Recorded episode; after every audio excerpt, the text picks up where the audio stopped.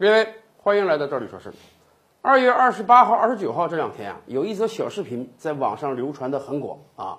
看视频大概是几个年轻人在殴打一位拾荒的老人。这个老人当时在视频中看啊，应该是六七十岁的样子啊，很可怜，似乎像是一个流浪者在捡拾这个破烂。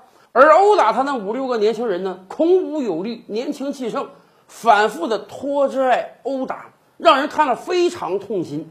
所以。这则视频发出去之后啊，得到了网友大量的转发，当地公安机关反应也很快，第二天就破案了，殴打者马上得到了法律的严惩。公安还把整个事情的来龙去脉告诉我们了。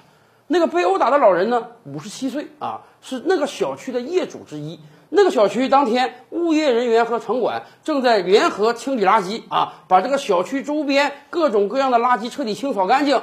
确实，这也是为了防控疫情的需要。而当清理到这个业主所存的垃圾的时候呢，双方发生了一点矛盾。业主不允许物业人员把人家垃圾弄走，结果物业人员简单粗暴，几句言语不合之后，直接就动手了。咱们这么讲吧，不管你出于什么样的目的，你都不应该打人。不管被打者他存垃圾也好，捡垃圾也好，他做的对不对，他都不应当遭到殴打的待遇。我们是一个法治社会啊，我们有相应的法律在管理啊。最近一段时间，我不知道大家注没注意，全国各地很多城市都爆出了各种各样的小视频啊，讲述的就是物业和业主之间的矛盾。很多矛盾那已经不是吵架了，直接双方就是动手了。我们再次强调啊，疫情期间我们确实每个人的心理啊都有一点变化啊，很多人也很压抑，甚至我们也清楚，基层物业人员、基层检查人员他们担当的压力是很大的。经常性的看到一些违规的业主啊，不服从的业主啊，他们心中有气儿，结果双方就动手了。我们理解基层检查人员他们身上的压力啊，他们身上的担子，但是这不能成为暴力的借口。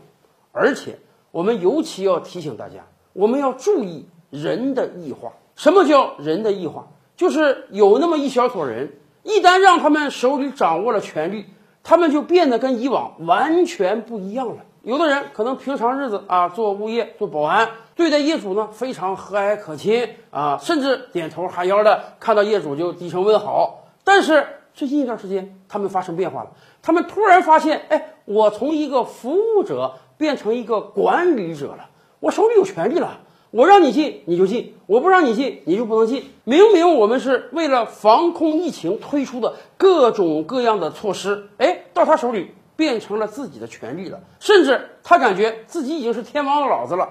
对于有一些不服从的业主，对于有一些不理解，甚至人家没有掌握到消息的业主，你完全可以正常的告知、正常的要求，但是他不，他一定要用非常尖利的语言，甚至直接动手。